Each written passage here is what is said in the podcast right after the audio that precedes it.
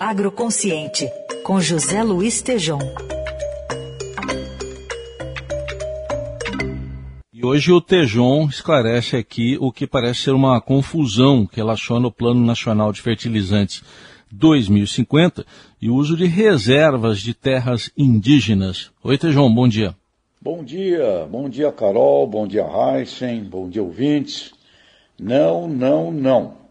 O Plano Nacional de Fertilizantes 2050 não envolve o uso de reservas de terras indígenas Nesta sexta-feira está sendo lançado o Plano Nacional de Fertilizantes 2050. Investiguei com a Embrapa Solos, Embrapa Meio Ambiente, sobre uma confusão perigosíssima associando as metas e objetivos deste plano, que chega antes tarde do que nunca, com ligações de que as lavras invadiriam terras das reservas indígenas. Não o plano foi construído dentro das linhas definidas pela Constituição brasileira.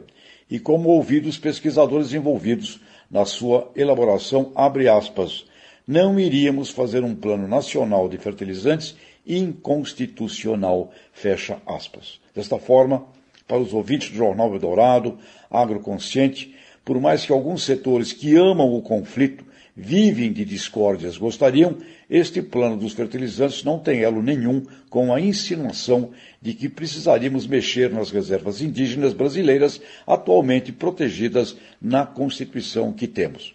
Dessa forma, temos mais de 4.300 processos registrados na Agência Nacional de Mineração, desde requerimento à concessão de lavras por acaso eu falo hoje com vocês aqui de Patos de Minas, onde uma mina de concentrado fosfático foi paralisada, pois era mais barato importar. Revela que iremos retornar ao lado da iniciativa privada a produção nacional dos fertilizantes e que até 2026 deverá diminuir um pouco nossa dependência, hoje na casa de 80%. O Brasil, ouvintes, é o quarto maior produtor de grãos do mundo atrás da China, Estados Unidos e Índia. E somos também o quarto maior consumidor de fertilizantes. E temos tudo no país para colocarmos essa dependência dentro de patamares civilizados e de segurança para o Brasil. Que o Plano Nacional de Fertilizantes 2050 saia do papel, pois o tema já é antigo, e que a caravana Embrapa Ferte Brasil, que começa em abril, nos ajude na diminuição dos 40% desperdiçados de fertilizantes no campo. E que não misturemos fake news de agressão a terras indígenas com este plano. Uma coisa não tem nada a ver com a outra.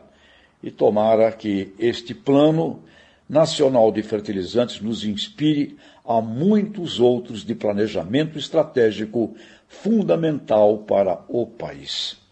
Até a próxima! Valeu, Thaís. José Luiz Tejon está segundas, quartas e sextas com a gente na coluna Agroconsciente.